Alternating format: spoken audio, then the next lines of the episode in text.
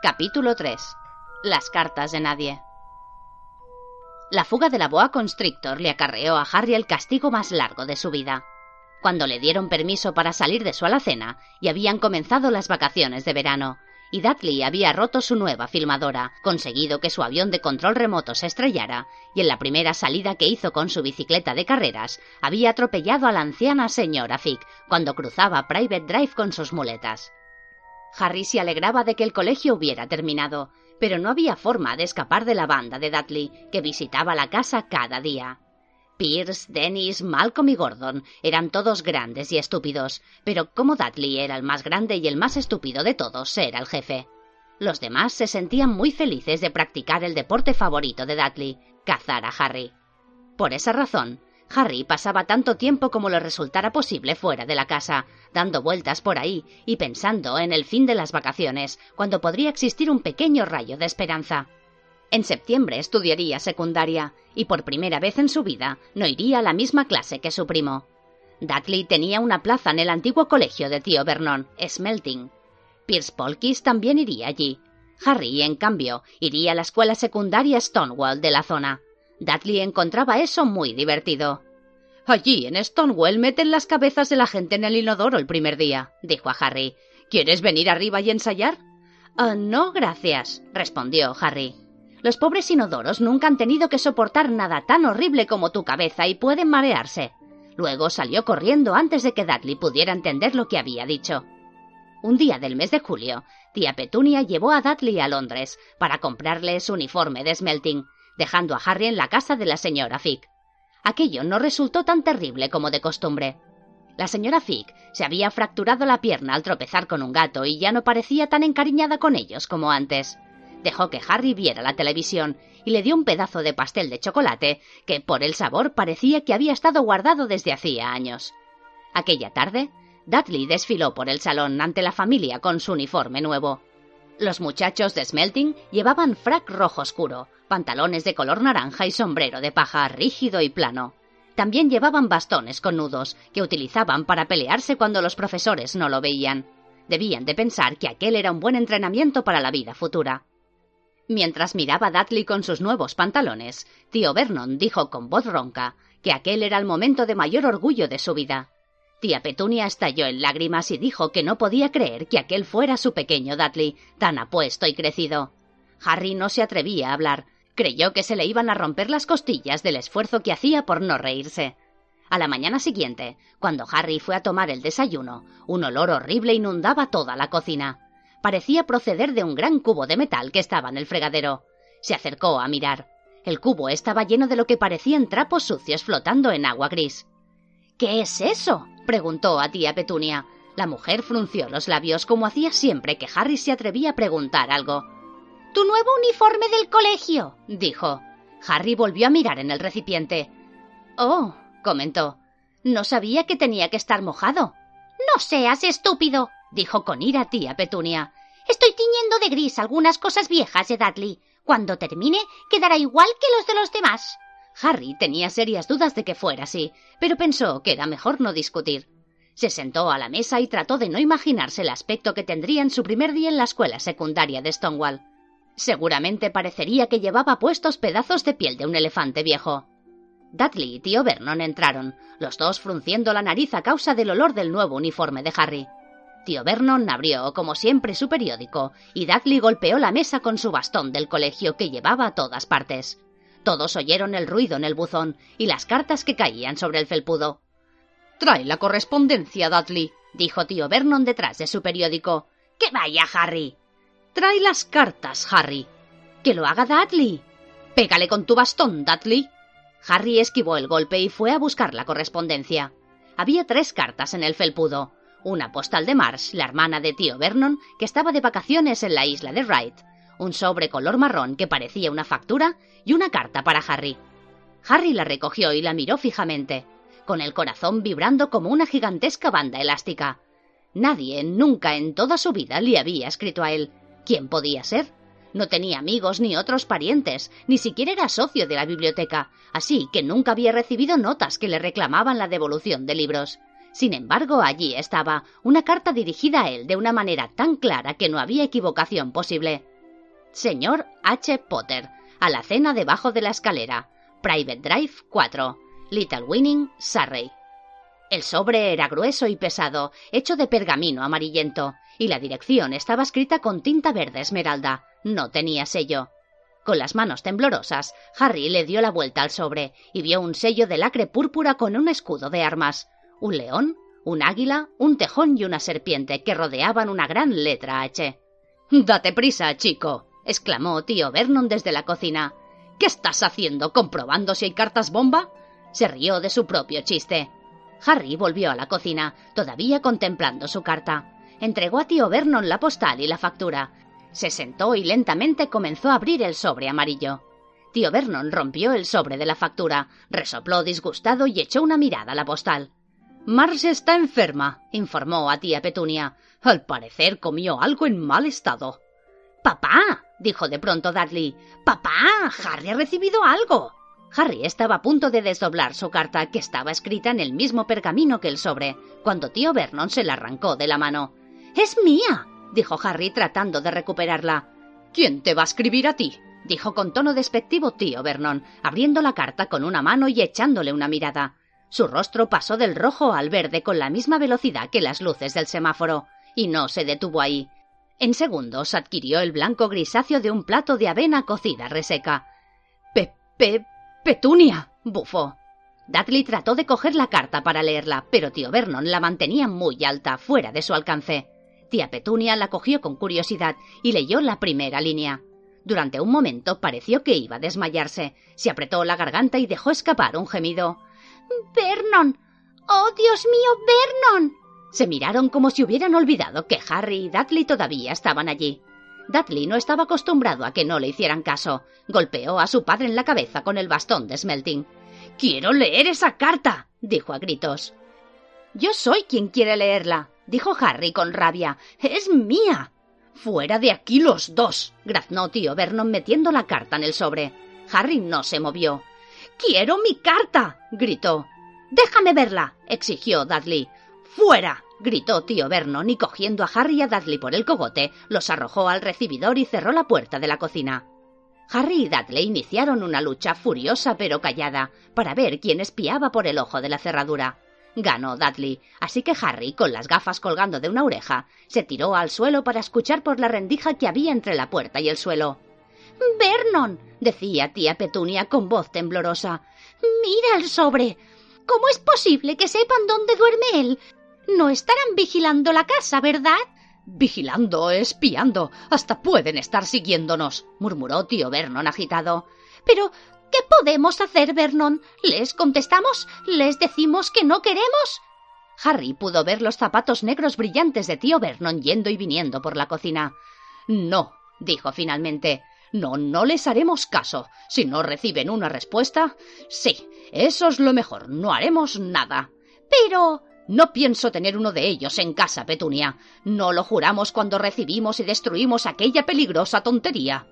Aquella noche, cuando regresó del trabajo, tío Vernon hizo algo que no había hecho nunca. Visitó a Harry en su alacena. ¿Dónde está mi carta? dijo Harry en el momento en que tío Vernon pasaba con dificultad por la puerta. ¿Quién me escribió? Nadie. Estaba dirigida a ti por error, dijo tío Vernon en tono cortante. La quemé. No era un error, dijo Harry enfadado. Estaba mi alacena en el sobre. Silencio, gritó el tío Vernon, y unas arañas cayeron del techo. Respiró profundamente y luego sonrió, esforzándose tanto por hacerlo que parecía sentir dolor. Oh, sí. Harry, en lo que se refiere a la alacena, tu tía y yo estuvimos pensando. Realmente ya eres muy mayor para esto. Pensamos que estaría bien que te mudes al segundo dormitorio de Dudley. ¿Por qué? preguntó Harry. No hagas preguntas, exclamó. Lleva tus cosas arriba ahora mismo. La casa de los Dursley tenía cuatro dormitorios, uno para tío Vernon y tía Petunia, otro para las visitas, habitualmente Marsh, la hermana de Vernon. En el tercero dormía Dudley, y en el último guardaba todos los juguetes y cosas que no cabían en aquel. En un solo viaje, Harry trasladó todo lo que le pertenecía, desde la alacena a su nuevo dormitorio. Se sentó en la cama y miró alrededor. Allí casi todo estaba roto. La filmadora estaba sobre un carro de combate, que una vez Dudley hizo andar sobre el perro del vecino, y en un rincón estaba el primer televisor de Dudley, al que dio una patada cuando dejaron de emitir su programa favorito. También había una gran jaula que alguna vez tuvo dentro un loro, pero Dudley lo cambió en el colegio por un rifle de aire comprimido, que en aquel momento estaba en un estante con la punta torcida, porque Dudley se había sentado encima. El resto de las estanterías estaban llenas de libros, era lo único que parecía que nunca había sido tocado. Desde abajo llegaba el sonido de los gritos de Dudley a su madre. No quiero que esté allí. Necesito esa habitación. Échalo. Harry suspiró y se estiró en la cama. El día anterior habría dado cualquier cosa por estar en aquella habitación. Pero en aquel momento prefería volver a su alacena con la carta a estar allí sin ella. A la mañana siguiente, durante el desayuno, todos estaban muy callados. Dudley se hallaba en estado de conmoción. Había gritado, había pegado a su padre con el bastón de Smelting, se había puesto malo a propósito, le había dado una patada a su madre, arrojado la tortuga por el techo del invernadero y seguía sin conseguir que le devolvieran su habitación. Harry estaba pensando en el día anterior y con amargura pensó que ojalá hubiera abierto la carta en el vestíbulo. Tío Vernon y tía Petunia se miraban misteriosamente. Cuando llegó el correo, tío Vernon, que parecía hacer esfuerzos por ser amable con Harry, hizo que fuera Dudley. Lo oyeron golpear cosas con su bastón en su camino hacia la puerta. Entonces gritó Hay otra más. Señor H. Potter, el dormitorio más pequeño, Private Drive 4. Con un grito ahogado, tío Vernon se levantó de su asiento y corrió hacia el vestíbulo con Harry siguiéndolo. Allí tuvo que forcejear con su hijo para quitarle la carta, lo que le resultaba difícil porque Harry le tiraba del cuello. Después de un minuto de confusa lucha, en la que todos recibieron golpes del bastón, Tío Vernon se enderezó con la carta de Harry arrugada en su mano, jadeando para recuperar la respiración. Vete a tu alacena, quiero decir, a tu dormitorio, dijo a Harry sin dejar de jadear. Y Dudley, vete, vete de aquí. Harry paseó en círculos por su nueva habitación. Alguien sabía que se había ido de su alacena y también parecía saber que no había recibido su primera carta. Eso significaría que lo intentarían de nuevo, pues la próxima vez se aseguraría de que no fallaran. Tenía un plan. El reloj despertador arreglado sonó a las seis de la mañana siguiente.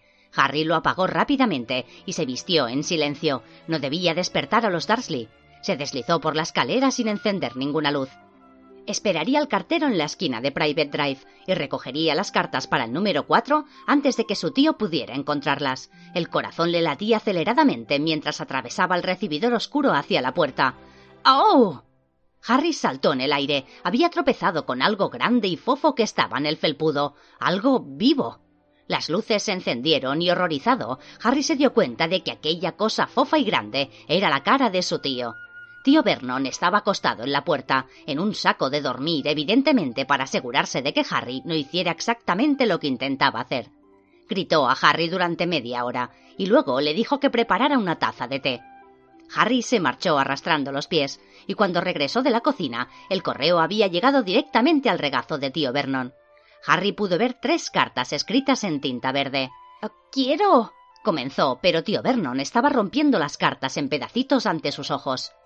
Aquel día, tío Vernon no fue a trabajar. Se quedó en casa y tapió el buzón. ¿Te das cuenta? explicó a tía Petunia con la boca llena de clavos. Si no pueden entregarlas, tendrán que dejar de hacerlo. No estoy segura de que esto resulte, Vernon. Oh, la mente de esa gente funciona de manera extraña, Petunia. Ellos no son como tú y como yo. Dijo tío Vernon, tratando de dar golpes a un clavo con el pedazo de pastel de fruta que tía Petunia le acababa de llevar.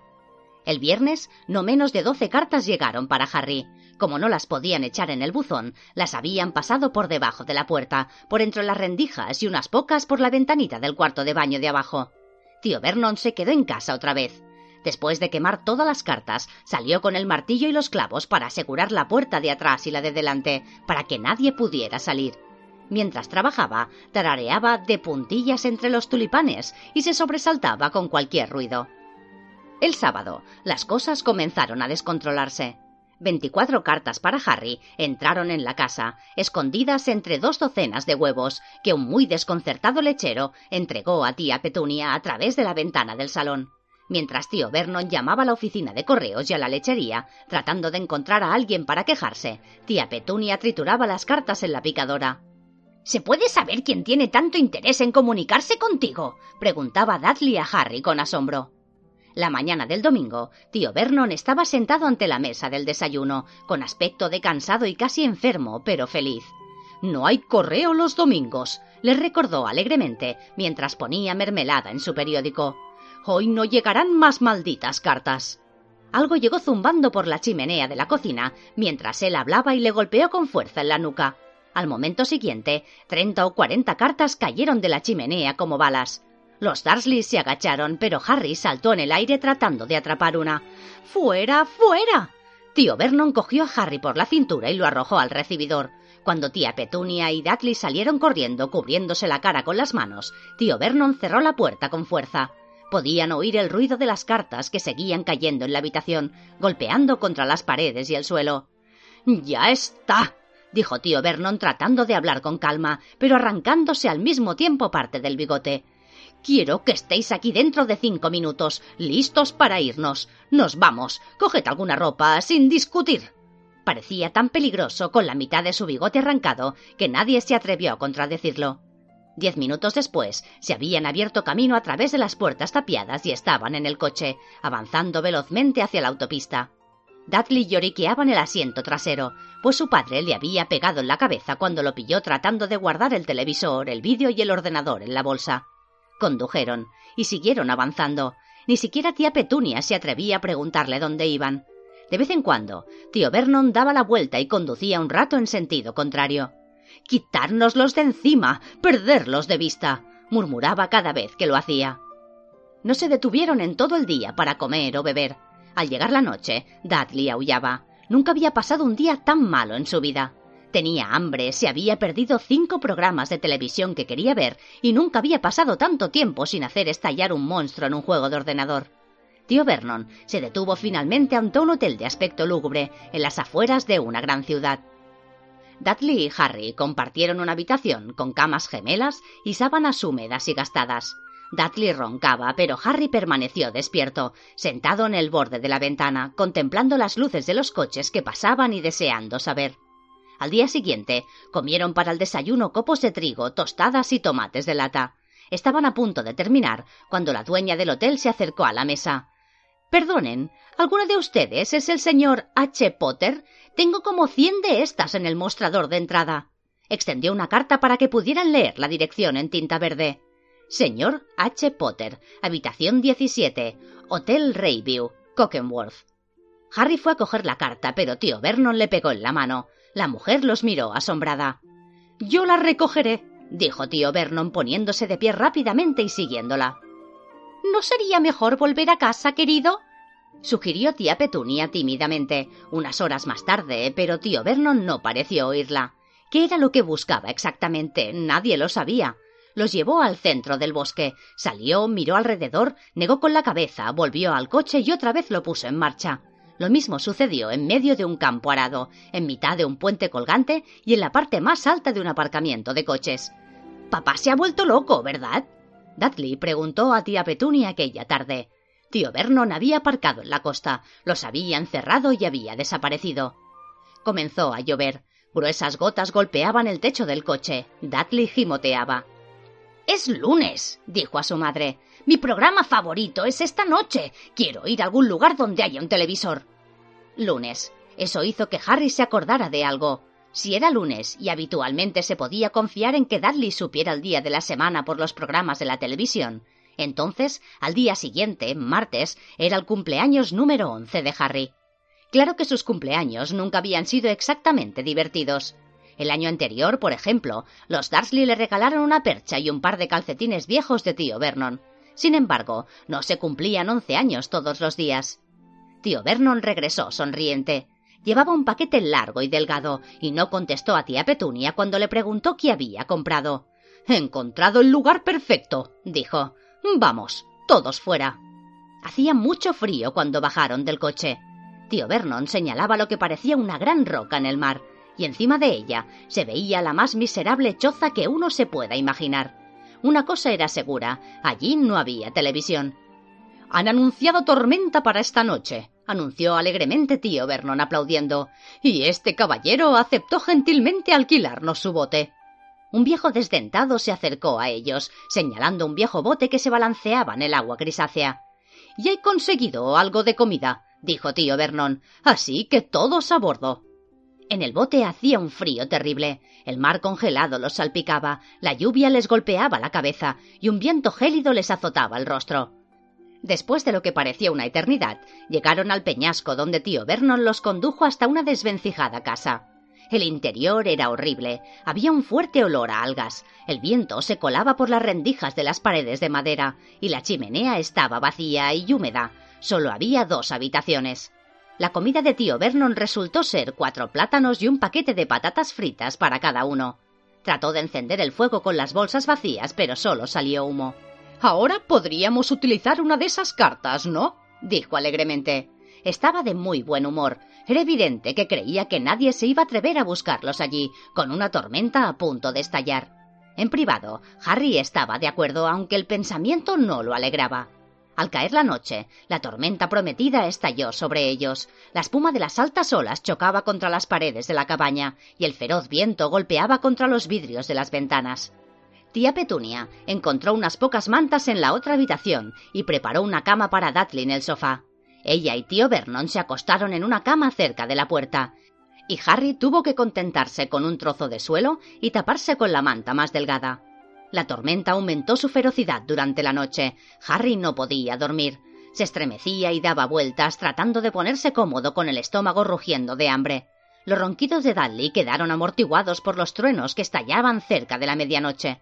El reloj luminoso de Dudley, colgando de su gorda muñeca, informó a Harry de que tendría once años en diez minutos. Esperaba acostado a que llegara la hora de su cumpleaños, pensando si los Darsley se acordarían y preguntándose dónde estaría en aquel momento el escritor de cartas. Cinco minutos.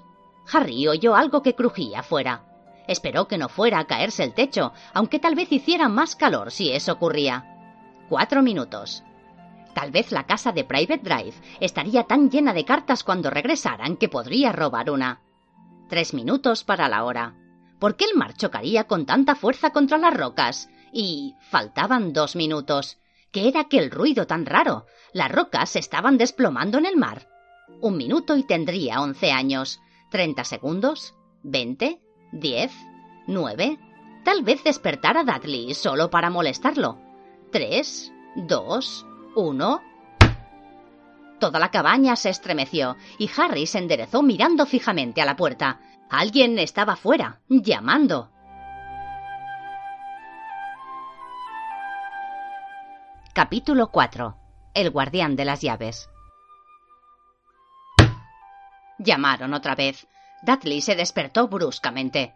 ¿Dónde está el cañón? preguntó estúpidamente. Se oyó un crujido detrás de ellos, y tío Vernon apareció en la habitación. Llevaba un rifle en las manos. Ya sabía lo que contenía el paquete alargado que se había llevado. ¿Quién está ahí? gritó. Le advierto. Estoy armado. Hubo una pausa. Luego, un golpe violento. La puerta fue empujada con tal fuerza que se salió de los goznes y con un golpe sordo cayó al suelo. Un hombre gigantesco apareció en el umbral. Su rostro estaba prácticamente oculto por una larga maraña de pelo y una barba desaliñada, pero podían verse sus ojos, que brillaban como escarabajos negros bajo aquella pelambrera. El gigante se abrió paso doblando la cabeza que rozaba el techo. Se agachó, cogió la puerta y sin esfuerzo la volvió a poner en su lugar. El ruido de la tormenta se apagó un poco, se volvió para mirarlos. Podríamos prepararte. No ha sido un viaje fácil se desparramó en el sofá donde Dudley estaba petrificado de miedo. Levántate, bola de grasa, dijo el desconocido. Dudley se escapó de allí y corrió a esconderse junto a su madre que estaba agazapada detrás de tío Vernon. Oh, aquí está Harry, dijo el gigante. Harry levantó la vista ante el rostro feroz y peludo y vio que los ojos negros le sonreían. La última vez que te vi era solo una criatura, dijo el gigante. Te pareces mucho a tu padre, pero tienes los ojos de tu madre. Tío Vernon dejó escapar un curioso sonido. Le exijo que se vaya enseguida, señor, dijo. Esto es allanamiento de morada. Va, cierra la boca, Darsley, grandísimo majadero, dijo el gigante. Se estiró, arrebató el rifle a tío Vernon, lo retorció como si fuera de goma y lo arrojó a un rincón de la habitación. Tío Vernon hizo otro ruido extraño, como si hubieran aplastado un ratón. De todos modos, Harry, dijo el gigante dando la espalda a los Darsley. Te deseo muy feliz cumpleaños. Tengo algo aquí. Tal vez lo he aplastado un poco, pero tiene buen sabor. Del bolsillo interior de su abrigo negro sacó una caja algo aplastada. Harry la abrió con dedos temblorosos. En el interior había un gran pastel de chocolate pegajoso con Feliz cumpleaños Harry escrito en verde. Harry miró al gigante. Iba a darle las gracias, pero las palabras se perdieron en su garganta, y en lugar de eso dijo ¿Quién es usted? El gigante rió entre dientes. Ah, es cierto, no me he presentado. Rubeus Hagrid, guardián de las llaves y terrenos de Hogwarts. Extendió una mano gigantesca y sacudió todo el brazo de Harry. ¿Qué tal ese té, entonces? dijo frotándose las manos. Pero no diría que no si tienen algo más fuerte. Sus ojos se clavaron en el hogar apagado, con las bolsas de patatas fritas arrugadas, y dejó escapar una risa despectiva. Se inclinó ante la chimenea. Los demás no podían ver qué estaba haciendo, pero cuando un momento después se dio la vuelta, había un fuego encendido que inundó de luz toda la húmeda cabaña. Harry sintió que el calor lo cubría como si estuviera metido en un baño caliente. El gigante volvió a sentarse en el sofá, que se hundió bajo su peso, y comenzó a sacar toda clase de cosas de los bolsillos de su abrigo una cazuela de cobre, un paquete de salchichas, un atizador, una tetera, varias tazas agrietadas y una botella de un líquido color ámbar, de la que tomó un trago antes de empezar a preparar el té. Muy pronto, la cabaña estaba llena del aroma de las salchichas calientes. Nadie dijo una palabra mientras el gigante trabajaba, pero cuando sacó las primeras seis salchichas jugosas y calientes, Dudley comenzó a impacientarse. Tío Vernon dijo en tono cortante No toques nada que él te dé, Dudley. El gigante lanzó una risa sombría. Ese gordo pastel que es su hijo no necesita engordar más, Darsley, no se preocupe. Le sirvió las salchichas a Harry, el cual estaba tan hambriento que pensó que nunca había probado algo tan maravilloso. Pero todavía no podía quitarle los ojos de encima al gigante. Por último, como nadie parecía dispuesto a explicar nada, dijo oh, Lo siento, pero todavía sigo sin saber quién es usted. El gigante tomó un sorbo de té y se secó la boca con el dorso de la mano. Llámame Hagrid, contestó. Todos lo hacen, y como te dije, soy el guardián de las llaves de Hogwarts. Ya lo sabrás todo sobre Hogwarts, por supuesto. Pues yo no. dijo Harry. Hagrid parecía impresionado. Lo lamento, dijo rápidamente Harry. ¿Lo lamento? preguntó Hagrid volviéndose a mirar a los Dursley, que retrocedieron hasta quedar ocultos por las sombras. Ellos son los que tienen que disculparse. Sabía que no estaba recibiendo las cartas, pero nunca pensé que no supieras nada de Hogwarts. ¿Nunca te preguntaste dónde lo habían aprendido todos tus padres? ¿El, ¿El qué? ¿El qué? bramó Hagrid. Espera un segundo. Se puso de pie de un salto. En su furia parecía llenar toda la habitación. Los Dursley estaban agazapados contra la pared. Me van a decir, rugió a los Dursley, que este muchacho, este muchacho, no sabe nada sobre nada?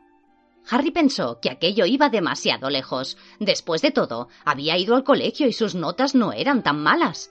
Yo sé algunas cosas, dijo. Puedo hacer cuentas y todo eso. Pero Hagrid simplemente agitó la mano. Me refiero a nuestro mundo, tu mundo, mi mundo, el mundo de tus padres. ¿Qué mundo? Hagrid lo miró como si fuera a estallar. ¿Dursley? bramó.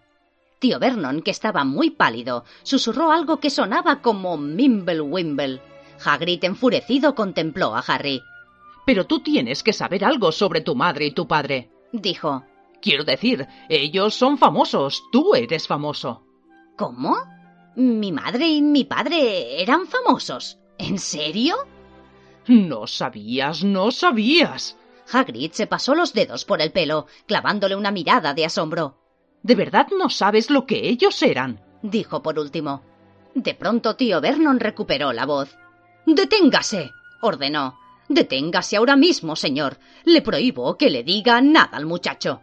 Un hombre más valiente que Vernon Dursley se habría acobardado ante la mirada furiosa que le dirigió Hagrid. Cuando éste habló, temblaba de rabia. No se lo ha dicho. No le he hablado sobre el contenido de la carta que Dumbledore le dejó. Yo estaba allí. Vi que Dumbledore la dejaba a Dursley y se la ha ocultado durante todos estos años. ¿Qué es lo que me han ocultado? dijo Harry en tono anhelante. Deténgase. Se lo prohíbo. rugió tío Vernon aterrado. Tía Petunia dejó escapar un gemido de horror. Voy a romperles la cabeza, dijo Hagrid. Harry, debes saber que eres un mago. Se produjo un silencio en la cabaña. Solo podía oírse el mar y el silbido del viento. ¿Qué soy qué? dijo Harry con voz entrecortada. Un mago, respondió Hagrid sentándose otra vez en el sofá, que crujió y se hundió. Y muy bueno, debo añadir. En cuanto te hayas entrenado un poco, con unos padres como los tuyos, que otra cosa podría ser. Y creo que ya es hora de que leas la carta. Harry extendió la mano para coger finalmente el sobre amarillento dirigido con tinta verde esmeralda al señor H. Potter, el suelo de la cabaña en la roca, el mar. Sacó la carta y leyó. Colegio Hogwarts de Magia. Director Albus Dumbledore. Orden de Merlín, primera clase, gran hechicero, jefe de magos, jefe supremo, Confederación Internacional de Magos. Querido señor Potter, tenemos el placer de informarle de que dispone de una plaza en el Colegio Hogwarts de Magia. Por favor, observe la lista del equipo y los libros necesarios. Las clases comienzan el 1 de septiembre. Esperamos su lechuza antes del 31 de julio. Muy cordialmente, Minerva McGonagall, directora adjunta. Las preguntas estallaban en la cabeza de Harry como fuegos artificiales, y no sabía cuál era la primera. Después de unos minutos tartamudeó. ¿Qué, qué, qué quiere decir eso de que esperan mi lechuza? Gorgonas galopantes, ahora me acuerdo, dijo Hagrid golpeándose la frente con tanta fuerza como para derribar un caballo. De otro bolsillo sacó una lechuza, una lechuza de verdad, viva y con las plumas algo erizadas, una gran pluma y un rollo de pergamino. Con la lengua entre los dientes, escribió una nota que Harry pudo leer al revés. Querido señor Dumbledore, entregué a Harry su carta. Lo llevo mañana a comprar sus cosas. El tiempo es horrible. Espero que usted esté bien. Hagrid. Hagrid enrolló la nota y se la dio a la lechuza, que la cogió con el pico. Después fue hasta la puerta y lanzó la lechuza en la tormenta. Entonces volvió y se sentó, como si aquello fuera tan normal como hablar por teléfono. Harry se dio cuenta de que tenía la boca abierta y la cerró rápidamente. ¿Por dónde iba? dijo Hagrid. Pero en aquel momento tío Vernon, todavía con el rostro color ceniza, pero muy enfadado, se acercó a la chimenea. Él no irá, dijo. Hagrid gruñó. Me gustaría ver a un gran magel como usted deteniéndolo a él, dijo. ¿Un qué? preguntó interesado Harry. Un magel, respondió Hagrid. Es como llamamos a la gente no mágica como ellos, y tuviste la mala suerte de crecer en una familia de los más grandes muggles que haya visto. Cuando lo adoptamos, juramos que íbamos a detener toda esa porquería, dijo tío Vernon. Juramos que la íbamos a sacar de él. Un mago ni más ni menos. ¿Vosotros lo sabíais? preguntó Harry. ¿Vosotros sabíais que yo era un mago? Saber, chilló de pronto tía Petunia. Saber. Por supuesto que lo sabíamos. ¿Cómo no ibas a serlo siendo lo que era mi condenada hermana? Oh, ella recibió una carta como esta de ese colegio y desapareció y volví a casa para las vacaciones con los bolsillos llenos de ranas y convertía las tazas de té en ratas. Yo era la única que la veía tal como era, una monstruosidad. Pero para mi madre y mi padre, oh no, para ellos era Lily hizo esto y Lily hizo eso otro. Estaban orgullosos de tener una bruja en la familia. Se detuvo para respirar profundamente y luego continuó. Parecía que hacía años que deseaba decir todo aquello.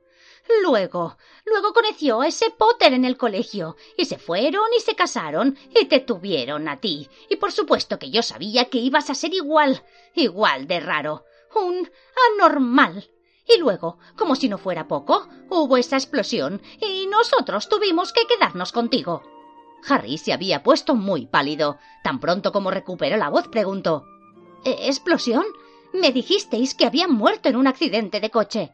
¿Accidente de coche? rugió Hagrid dando un salto, tan enfadado que los Dursley volvieron al rincón. ¿Cómo iban a poder morir Lily y James Potter en un accidente de coche? Eso es un ultraje, un escándalo. Que Harry Potter no conozca su propia historia, cuando cada chico de nuestro mundo conoce su nombre. ¿Pero por qué? ¿Qué sucedió? preguntó Harry con tono de apremio. La furia se desvaneció del rostro de Hagrid. De pronto parecía nervioso. Nunca había esperado algo así, dijo en voz baja y con aire preocupado. No tenía ni idea. Cuando Dumbledore me dijo que podía tener problemas para llegar a ti, no sabía que sería hasta este punto. Oh, Harry, no sé si soy la persona apropiada para decírtelo, pero alguien debe hacerlo. No puedes ir a Hogwarts sin saberlo. Lanzó una mirada despectiva a los Dursley. Bueno, es mejor que sepas todo lo que yo puedo decirte, porque no puedo decírtelo todo. Es un gran misterio, al menos una parte. Se sentó, miró fijamente al fuego durante unos instantes y luego continuó. Comienza, supongo, con. con una persona llamada. Pero es increíble que no sepa su nombre. Todos en nuestro mundo lo saben. ¿Quién? Bueno, no me gusta decir el nombre si puedo evitarlo. Nadie lo dice. ¿Por qué no? Gárgolas galopantes, Harry. La gente todavía tiene miedo. Vaya, esto es difícil. Mira, estaba ese mago que se volvió malo, tan malo como te puedas imaginar. Peor, peor que peor. Su nombre era. Hagrid tragó, pero no le salía la voz. ¿Quiere escribirlo? sugirió Harry. No, no sé cómo se escribe. Está bien. Voldemort. Hagrid se estremeció. No me lo hagas repetir. De todos modos, este. este mago hace unos veinte años comenzó a buscar seguidores. Y los consiguió. Algunos porque le tenían miedo. Otros solo querían un poco de su poder, porque él iba consiguiendo poder. Eran días negros, Harry.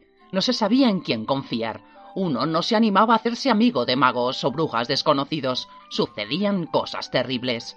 Él se estaba apoderando de todo. Por supuesto, algunos se le opusieron y él los mató. Horrible. Uno de los pocos lugares seguros era Hogwarts. Hay que considerar que Dumbledore era el único al que quien tú sabes temía. No se atrevía a apoderarse del colegio, no entonces al menos. Ahora bien, tu madre y tu padre eran la mejor bruja y el mejor mago que yo he conocido nunca. En su época de Hogwarts eran los primeros. Supongo que el misterio es porque quien tú sabes nunca había tratado de ponerlos de su parte. Probablemente sabía que estaban demasiado cerca de Dumbledore para querer tener algo que ver con el lado oscuro. Tal vez pensó que podía persuadirlos, o quizás simplemente quería quitarlos de en medio. Lo que todos saben es que él apareció en el pueblo donde vosotros vivíais el día de Halloween hace diez años. Tú tenías un año. Él fue a vuestra casa y. y. De pronto, Hagrid sacó un pañuelo muy sucio y se sonó la nariz con un sonido como el de una corneta.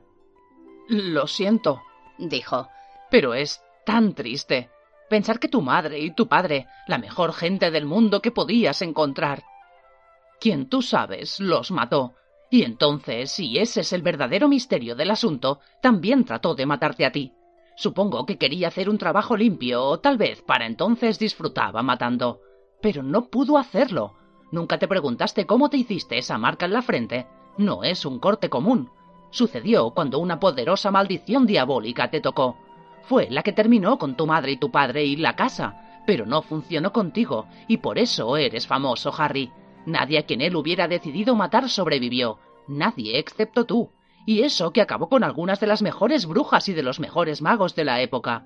Los McKinnons, los Bones, los Prewets. Y tú eras muy pequeño pero sobreviviste. Algo muy doloroso estaba sucediendo en la mente de Harry. Mientras Hagrid iba terminando la historia, vio otra vez la cegadora luz verde con más claridad de lo que la había recordado antes, y por primera vez en su vida se acordó de algo más, de una risa cruel, aguda y fría. Hagrid lo miraba con tristeza. Yo mismo te saqué de la casa en ruinas por orden de Dumbledore y te llevé con esta gente. Tonterías, dijo tío Vernon. Harry dio un respingo. Casi había olvidado que los Dursley estaban allí. Tío Vernon parecía haber recuperado su valor. Miraba con rabia a Hagrid y tenía los puños cerrados. Ahora, escucha esto, chico, gruñó. Acepto que haya algo extraño acerca de ti, probablemente nada que unos buenos golpes no curen. Y todo eso sobre tus padres. Bien, eran raros, no lo niego, y en mi opinión el mundo está mejor sin ellos recibieron lo que buscaban al mezclarse con esos brujos. Es lo que yo esperaba. Siempre supe que iban a terminar mal. Pero en aquel momento, Hagrid se levantó del sofá y sacó de su abrigo un paraguas rosado. Apuntando a tío Vernon como una espada, dijo Le prevengo, Darsley. Le estoy avisando. Una palabra más y... Ante el peligro de ser alcanzado por la punta de un paraguas empuñado por un gigante barbudo, el valor de tío Vernon desapareció otra vez. Se aplastó contra la pared y permaneció en silencio. Así está mejor, dijo Hagrid respirando con dificultad y sentándose otra vez en el sofá, que aquella vez se aplastó hasta el suelo. Harry, entre tanto, todavía tenía preguntas que hacer, cientos de ellas. Pero, ¿qué sucedió con Vol... perdón, quiero decir, con quien usted sabe? Buena pregunta, Harry. Desapareció, se desvaneció. La misma noche que trató de matarte. Eso te hizo aún más famoso. Ese es el mayor misterio, ¿sabes? Se estaba volviendo más y más poderoso. ¿Por qué se fue? Algunos dicen que murió. No creo que le quede lo suficiente de humano para morir. Otros dicen que todavía está por ahí, esperando el momento, pero no lo creo. La gente que estaba de su lado volvió con nosotros. Algunos salieron como de un trance. No creen que pudieran volver a hacerlo si él regresara. La mayor parte de nosotros cree que todavía está en alguna parte, pero que perdió sus poderes, que está demasiado débil para seguir adelante, porque algo relacionado contigo, Harry, acabó con él. Algo sucedió aquella noche que él no contaba con que sucedería. No sé qué fue, nadie lo sabe, pero algo relacionado contigo lo confundió. Hagrid miró a Harry con afecto y respeto, pero Harry, en lugar de sentirse complacido y orgulloso, estaba casi seguro de que había una terrible equivocación. ¿Un mago? ¿Él? ¿Cómo era posible? Había estado toda la vida bajo los golpes de Dudley y el miedo que le inspiraban tía Petunia y tío Vernon. Si realmente era un mago, ¿por qué no los había convertido en sapos llenos de verrugas cada vez que lo encerraban en la alacena? Si alguna vez derrotó al más grande brujo del mundo, ¿cómo es que Dudley siempre podía pegarle patadas como si fuera una pelota?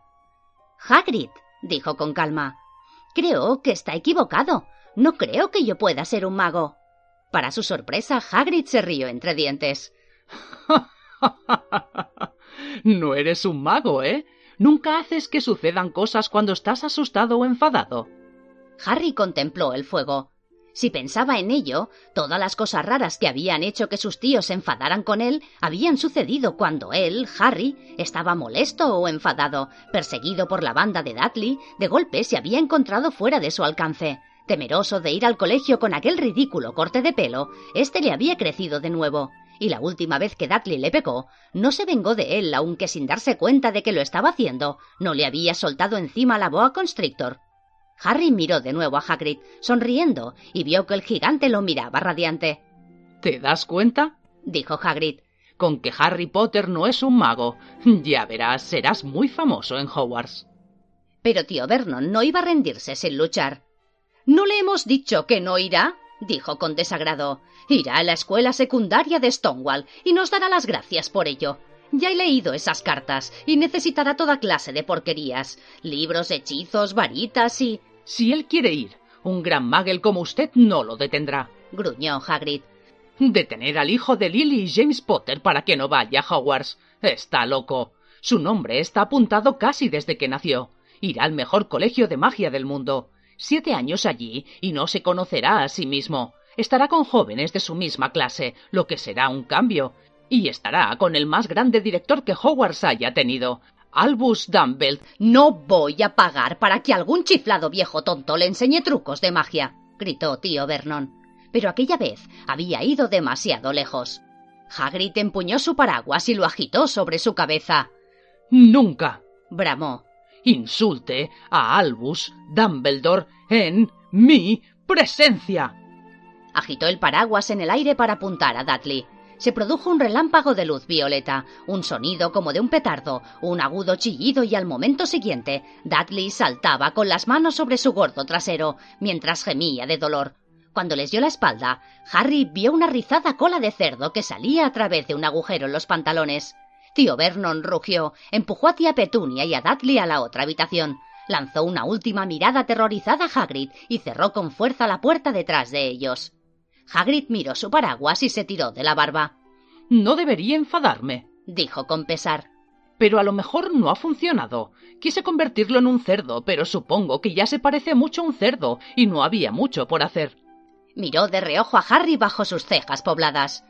Te agradecería que no le mencionaras esto a nadie de Hogwarts, dijo.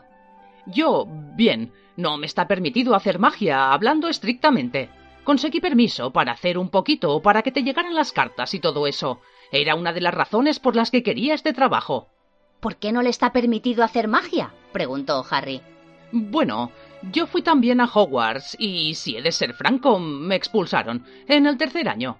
Me rompieron la varita en dos, pero Dumbledore dejó que me quedara como guardabosques. Es un gran hombre. ¿Por qué lo expulsaron? Se está haciendo tarde y tenemos muchas cosas que hacer mañana, dijo Hagrid en voz alta. Tenemos que ir a la ciudad y conseguirte los libros y todo lo demás. Se quitó su grueso abrigo negro y se lo entregó a Harry. ¿Puedes taparte con esto? dijo. No te preocupes si algo se agita. Creo que todavía tengo lirones en un bolsillo.